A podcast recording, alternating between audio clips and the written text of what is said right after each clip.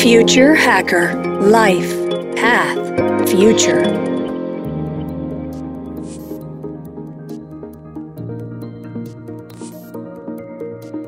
Olá pessoal, bem-vindo ao Future Hacker.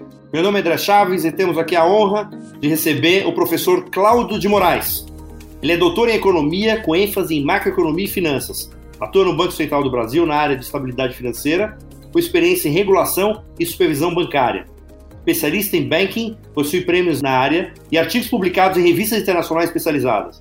Mantém projeto de pesquisa com pesquisadores da Universidade de Medellín, na Colômbia, e é revisor de periódicos internacionais. Estruturou cursos de pós-graduação nas áreas de economia bancária aplicada, banking, e sistemas financeiros comparados, Global Economics. Atualmente participa da coordenação de projetos de mestrado e doutorado que visam discutir soluções para maior eficiência e segurança do sistema financeiro. Bem-vindo, professor Cláudio, ao Future Hacker. Obrigado, André. Obrigado pelo convite. É, espero que tenhamos aí uma oportunidade de bater um papo interessante aí sobre diversos temas ligados ao mercado financeiro. Eu gostaria que você contasse um pouco né, para os ouvintes a sua trajetória profissional, exatamente esse equilíbrio aí entre academia e, e o lado profissional. É, em primeiro lugar, tem que fazer um disclaimer aqui, né? Embora eu seja funcionário do Banco Central, eu falo aqui como um cara da, da academia, né? um pesquisador, mas realmente eu fui uma pessoa assim que eu tive sorte, porque é, eu, eu, tive toda uma formação em economia, macroeconomia, uma área que eu sempre gostei muito. E quando eu comecei a trabalhar no Banco Central, eu trabalhei sempre ligado na área de estabilidade financeira, que significa o seguinte: verificar o impacto que os bancos geram na economia e o impacto que a economia gera nos bancos. A gente sabe que a crise subprime, que não tem tanto tempo aí, ela gerou um efeito enorme na economia, vindo de um, de um choque americano, lá no, no mercado subprime americano, que irradiou para o mercado todo. E hoje, recentemente, a gente vê o que está acontecendo é, na guerra da Rússia né, com a Ucrânia, o impacto que os reguladores globais fizeram com a Rússia ao criar sanções financeiras usando o mercado financeiro, todo relacionamento com os bancos. Então, é, essa visão de é, economia, banco, banco, economia, para mim, ela foi se construindo gradativamente. E aí chegou no Banco Central, eu senti a necessidade de me aprofundar, fazer mestrado, doutorado, e sempre foi algo é, que eu sempre gostei bastante, de tentar responder as minhas questões, as ideias que eu tinha. Sempre foi um cara que eu gostei de questionar muito, mas de forma consistente. E a academia dá essa possibilidade a gente. A linguagem acadêmica, ao contrário de uma visão antiquada que se tem, que é algo distante da sociedade, que é uma, algo é, difícil de ser compreendido, isso é a má academia. A boa academia é aquela academia que tem conexão com a vida, com a realidade, que procura solucionar problemas concretos da sociedade. E eu tive essa possibilidade de juntar atividade profissional com a academia. Hoje, embora, apesar do disclaimer aberto aí logo no início, consigo contribuir com o Banco Central, com a minha experiência acadêmica, os meus alunos, os desafios que a gente vem debatendo, e também na academia com as discussões que, é, dentro do limite da minha possibilidade, eu percebo no Banco Central e ligado a questões de estabilidade financeira. Então eu consegui fundir dois mundos que aparentemente são mundos que não conversariam tanto. O mundo de um profissional de mercado com o mundo da academia. E devo confessar que eu estou bastante satisfeito com isso atualmente. Perfeito, muito bom. Professor, me diz o seguinte, eu, eu, eu assim, nós passamos aí, né, estamos passando, né, sendo o mundo sendo castigado né, por uma pandemia que mudou a ordem né, do sistema do planeta. Né? E agora a gente está no meio, né, no meio de uma guerra. Como é que é possível minimizar os riscos de estabilidade financeira global diante desse cenário? Na verdade, é, como tudo é dual, não, não tem como dizer que as coisas são lineares. Aquilo que propicia a gente criar soluções também gera riscos. Então, a interconexão global dos mercados financeiros elas criam é, possibilidades de, de uma alavancagem enorme de efetividade do comportamento da economia. Vou dar um exemplo aqui. Um trabalho recente que eu acabei de orientar, e é um paper que a gente está aí tentando publicar, já está em revisão. É, eu e o Guilherme Cruz, né, da COPEAD, nós estudamos o impacto do mercado financeiro na distribuição de renda, acredite ou não. Quanto mais finance, melhor a distribuição de renda. Esse tipo de análise me interessa muito. Em meio à, à, situação da pandemia, em meio à situação desses, dessa confusão que a gente parece que não vai sair mais, que a incerteza parece que é o novo normal, é, uma coisa é fato, a intermediação financeira ela tem uma lógica muito poderosa e propicia que a humanidade faça uma, como o próprio nome diz, uma intermediação entre os agentes superavitários e deficitários e faça com que o fluxo de recursos ele se transmita. Eu costumo dizer para meus alunos o seguinte: infelizmente no Brasil, como nós temos um mercado financeiro que ainda é muito caro, cobra muito caro, as taxas de juros são muito altas, dificilmente nós teríamos um Facebook, dificilmente nós teríamos uma Microsoft. A Microsoft e o Facebook, eles são criações que precisam de financiamento. E esse financiamento, no caso, nos países envolvidos, em particular nos Estados Unidos, ele existe. É, respondendo a sua questão, sem dúvida nenhuma, em qualquer tempo, em qualquer crise, os mercados eficientes, eles permitem, quando eles são eficientes, e aí vem o outro lado da moeda, eles, eles permitem com que haja é, o melhor fluxo de recursos e, com isso, desenvolvimento. O outro lado da moeda é, é o que os economistas chamam de risco sistêmico. E a pandemia é, é interessante porque a pandemia ela é modelada matematicamente. Os economistas aprenderam com o pessoal que modelava a pandemia para ver como se irradiava uma crise, como de um ponto se irradiava uma crise. E a pandemia é exatamente esse tipo de modelo que aconteceu e que acontece no mercado financeiro. Então, os grandes riscos são a interconexão permite um, um, potencial enorme de desenvolvimento, mas aumenta o risco do sistema como um todo. Então, uma crise localizada em determinado local, seja um banco, seja um país, seja uma empresa, ela pode ser irradiada. O que, que causa o quê? Será que o mercado financeiro está causando essas incertezas, se ele aumenta a incerteza, ou existe uma incerteza intrínseca que está gerando esse movimento geral? Aí é uma resposta difícil de ser dada, mas sem dúvida nenhuma, à medida que nós formos caminhando como sociedade, nós vamos ter que cada vez mais refinar esses mecanismos, essa dualidade no mecanismo financeiro. Risco sistêmico, por um lado, e, por outro lado, um potencial de uma distribuição de recursos que a intermediação financeira permite ser capilarizada no sistema como um todo, nas economias contemporâneas.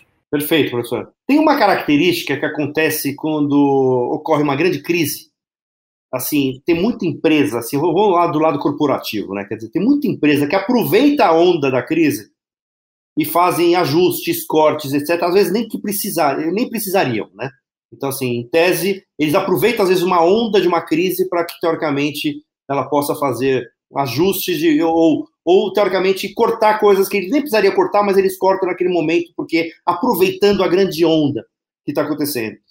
É, você acredita que, assim, no, no, no, cenário global, por exemplo, de uma crise dessa de guerra, os países também, eles podem, é como se fosse um embaralhar de cartas, quer dizer, é um momento que qualquer crise é justificada pela guerra?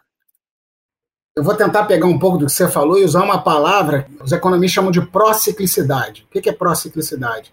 Quando a coisa está indo bem, todo mundo está indo bem, as empresas estão contratando mais, os bancos estão fazendo mais crédito, enfim.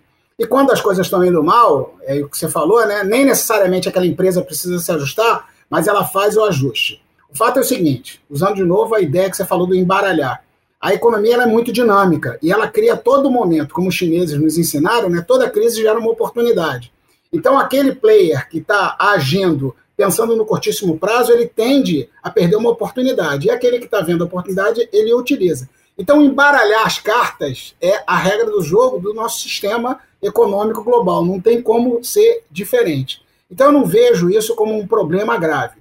Agora, a pró-ciclicidade, que eu tinha falado, que é isso que você começou a argumentar, existem mecanismos que os países eles já conhecem, chamam-se mecanismos contracíclicos, para ir contra essa pró-ciclicidade. Então, quando um país ele tem, e aí é o grande desafio é contemporâneo das sociedades, quando o país ele tem um nível de coordenação tal, política, econômica, que é possível identificar o cenário, que não é difícil ser identificado, mas os interesses são vastos e geram conflitos. E toma-se medidas contracíclicas, é possível países e blocos de países amortecerem esses impactos, esses choques. Agora, quando você tem uma sociedade imatura, e aí por trás disso tem muito mais coisa que a própria economia, né? Tem até uma questão sociológica, né? uma estrutura imatura, que não consegue fazer acordos. E essa questão de acordo e coordenação eu queria explorar um pouquinho mais, mas deixa eu terminar esse argumento aqui. Que não consegue fazer acordos, a sociedade, e no caso a gente tem a nossa sociedade, né, o Brasil, ele sofre muito impactos, muitos choques, porque nós não conseguimos sistematicamente buscar soluções que alguns países, como por exemplo a Holanda, que é um país, claro, muito menor, a Bélgica, países muito menores, mas tem impacto social ali muito claro do que precisa ser feito ou não precisa ser feito para enfrentar os desafios. Porque todos sabem que o sistema é legal, é bacana, mas quando ele está em crise, pela prociclicidade, vai todo mundo junto para baixo, empurra tudo para baixo. Então é preciso, nesse, nessa situação, o Estado atuar anticiclicamente. O Keynes lá, o, o Maynard Keynes, no início do século passado, ele deu esse receituário, não é novidade para ninguém, que o Estado precisa atuar nesse horário, nesse momento. E aí, quando eu falei de, da questão da coordenação, isso é uma questão muito importante. Os mercados, eles têm problemas de coordenação. Quem já viu assim um formigueiro, ele sabe exatamente que o formigueiro ele funciona muito bem quando ele está bem coordenado. A gente às vezes olha a formiga caminhando, levando na comidinha, e fala, nossa, mas que, que coordenação impressionante. E se você fizer uma coisa assim, que não é legal de ser feita, mas é só para a gente dar um exemplo, jogar um baigon, alguma coisa, e gerar uma. É, é, como se fosse um choque econômico, um choque externo, e gerar uma desarmonia, aquilo, a capacidade de coordenação ela se perde de tal maneira que aquela harmonia aparente vai embora. Então é preciso que alguém, no caso, um Estado, retorne à coordenação. E qual é o mecanismo de fazer isso? Chama-se comunicação, transparência. O grande desafio dos estados, em qualquer tempo, em qualquer momento, é ter maturidade para identificar esses problemas cíclicos, mas os responsáveis, os chamados policymakers, né, eles têm que saber se comunicar com a sociedade e saber ser transparente, saberem ser críveis, conquistarem reputação e credibilidade. Em economia isso é muito claro. Isso é a mesma coisa que uma relação afetiva. Como que você conquista a credibilidade? Um pai, uma família, mesma coisa, mesma coisa, sempre a mesma coisa. A economia é feita por ser humano, então tudo é a mesma coisa. Quando você faz o que você fala.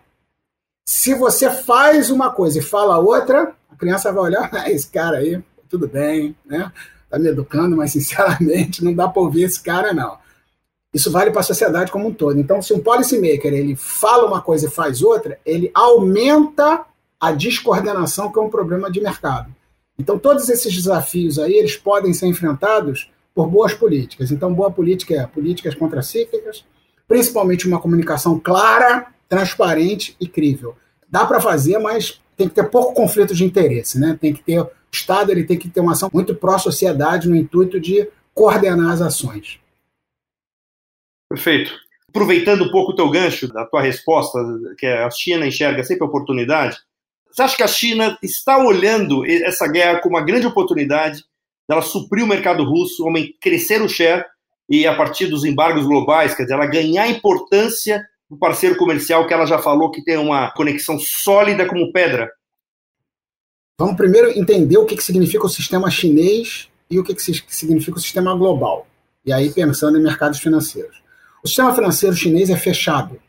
O país, China, é um país enorme que é um sistema fechado. Você ter ideia, vou dar o um exemplo aqui do cartão de crédito. Quando houve a sanção econômica, o embargo econômico à Rússia, imagina uma família russa colocando a sua gasolina e não consegue passar o cartão de crédito porque a bandeira é internacional e teve sanção. Acabou, não dá para fazer. Não dá para fazer. A China é um sistema fechado e não está sujeito a esse tipo de sanção. Imaginar que a China vai se beneficiar na verdade, é imaginar um outro modelo menos interconectado ou interconectado em blocos. A Rússia começa a utilizar esse exemplo que eu dei, os cartões de crédito da China. E o sistema chinês, ele ganha mais do que uma expressão país, mas uma expressão bloco. E por que isso? Por isso que essa questão tem vários lados a serem observados. Por que isso? E porque isso é um grande risco para a interconexão global, para o globalismo, como alguns até chamam isso de forma inadequada.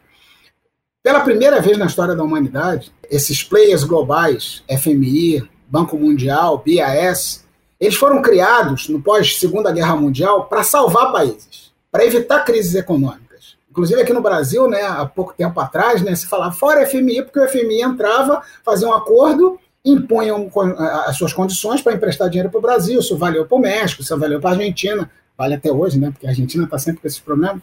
Pela primeira vez na história, esses caras se juntaram para criar uma crise financeira, para criar um embargo financeiro. Isso tem uma consequência.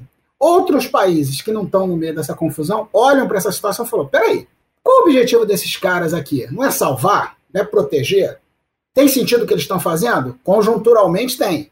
É uma estratégia inteligente, inteligentíssima e refinada.